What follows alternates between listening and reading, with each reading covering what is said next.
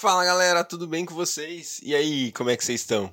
Vamos lá, vamos continuar nossa leitura bíblica em um ano. Estamos na semana de número 28, é o terceiro dia. Muito bom estar com vocês mais uma vez e hoje nós vamos ler 2 Crônicas capítulo 16, 2 Crônicas capítulo 17 e também 1 Timóteo capítulo 2. Beleza? Então, semana 28, terceiro dia, 2 Crônicas 16 e 17 e também 1 Timóteo capítulo 2. Pai, obrigado por mais um dia de vida, obrigado pelo seu amor por nós mais uma vez. Nós dizemos que confiamos no seu amor. Somos gratos, Pai, porque o Senhor é o nosso Deus. O Senhor tem feito tudo que pedimos, tudo que. Aliás, o Senhor faz muito além daquilo que podemos pedir, pensar ou imaginar, Pai, porque o Senhor não faz exatamente o que pedimos, o Senhor faz conforme a sua boa, perfeita e agradável vontade, Pai. É assim que nós queremos viver e é debaixo da Sua vontade que nós queremos viver, Pai. Que a nossa vontade seja submissa à Sua e nós queremos fazer isso lendo e obedecendo e entendendo e conhecendo a Sua palavra, Pai. Por isso, fala conosco hoje, enquanto lemos mais a Sua palavra, que ela penetre no nosso coração e transforme as nossas vidas em nome de Jesus. Amém. Glória a Deus. Segunda Crônicas, capítulo 16. No 36 ano do reinado de Asa, Baasa, rei de Israel, invadiu Judá e fortificou Ramá, para que ninguém pudesse entrar no território de Asa, rei de Judá, nem sair de lá. Então Asa ajuntou a prata e o ouro do tesouro do templo do Senhor e do seu próprio palácio e os enviou a Ben-Hadad, rei da Síria, que governava em Damasco, com uma mensagem que dizia: Façamos um tratado como fizeram meu pai e o teu. Estou te enviando prata e ouro. Agora, rompe o tratado que tens com Baasa, rei de Israel, para que ele saia do meu país. Ben-Hadad aceitou a proposta do rei Asa e ordenou aos comandantes de suas forças que atacassem as cidades de Israel. Eles conquistaram Ijon, Dan, Abel-Maim e todas as cidades armazéns de Naftali.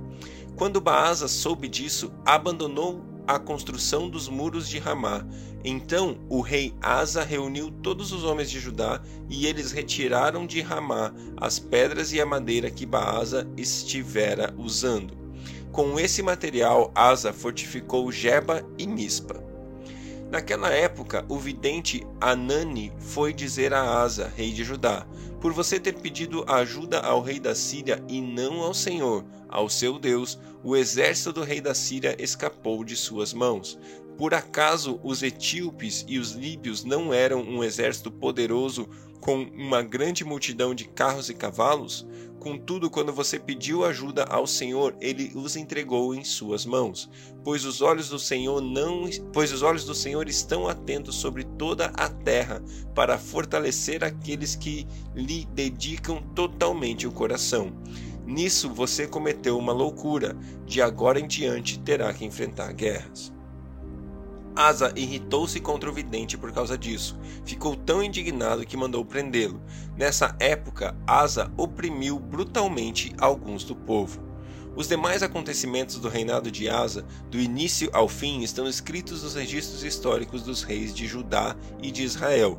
No 39 ano do seu reinado, Asa foi atacado por uma doença nos pés. Embora a sua doença fosse grave, não buscou a ajuda do Senhor, mas só dos médicos.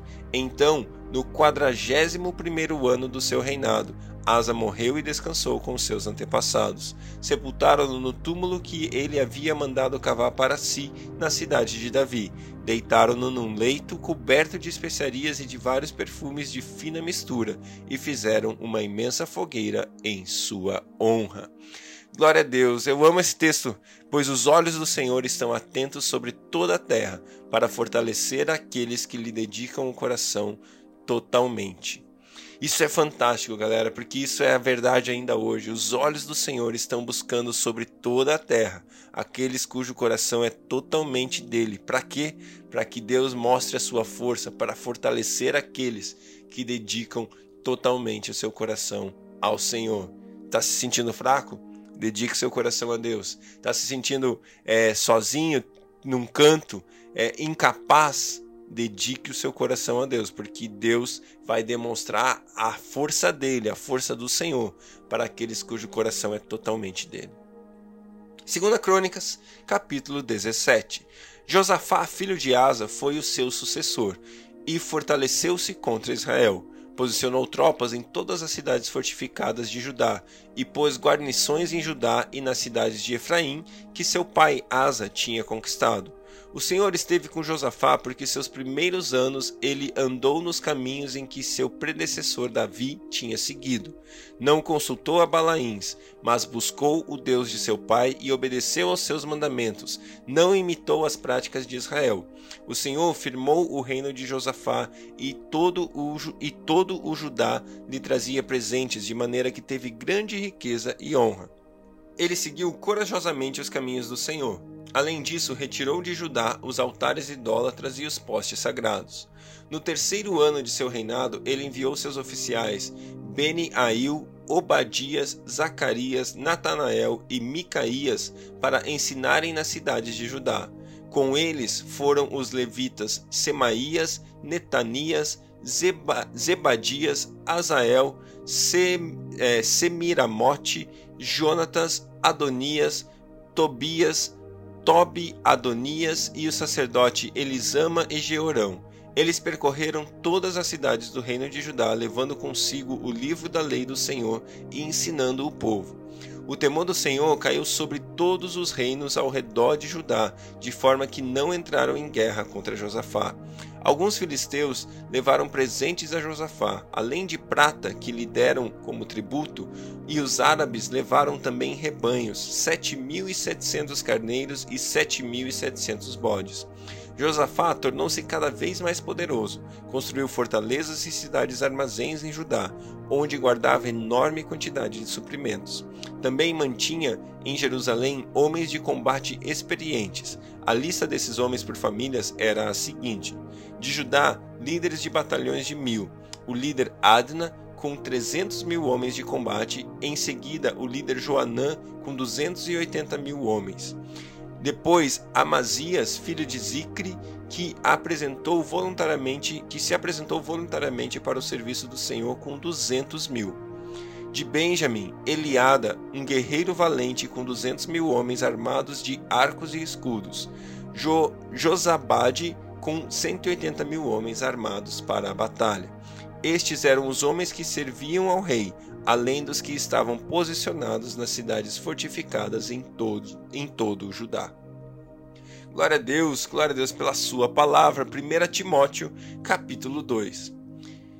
Antes de tudo, recomendo que se façam súplicas, orações, intercessões e ações de graças por todos os homens, pelos reis e por todos que exercem autoridade, para que tenhamos uma vida tranquila e pacífica, com toda piedade e dignidade. Isso é bom e agradável perante Deus, nosso Salvador, que deseja que todos os homens sejam salvos e cheguem ao conhecimento da verdade.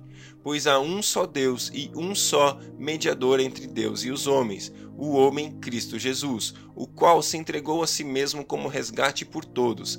Este foi o testemunho dado a seu próprio tempo. Para isso fui designado pregador e apóstolo. Digo a verdade, não minto, mestre da verdade, da verdadeira fé aos gentios.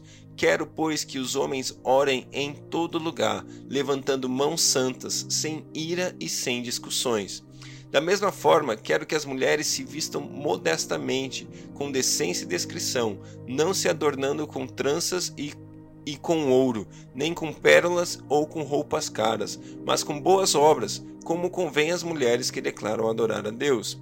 A mulher deve se deve aprender em silêncio com toda sujeição. Não permito que mulher ensine nem que tenha autoridade sobre o homem. Esteja, porém, em silêncio, porque primeiro foi formado Adão e depois Eva. E Adão não foi enganado, mas sim a mulher, que, tendo sido enganada, se tornou transgressora. Entretanto, a mulher será salva dando à luz a filhos, se permanecer na fé, no amor e na santidade com bom senso. Glória a Deus, glória a Deus pela Sua palavra, que Deus abençoe o seu dia e até amanhã.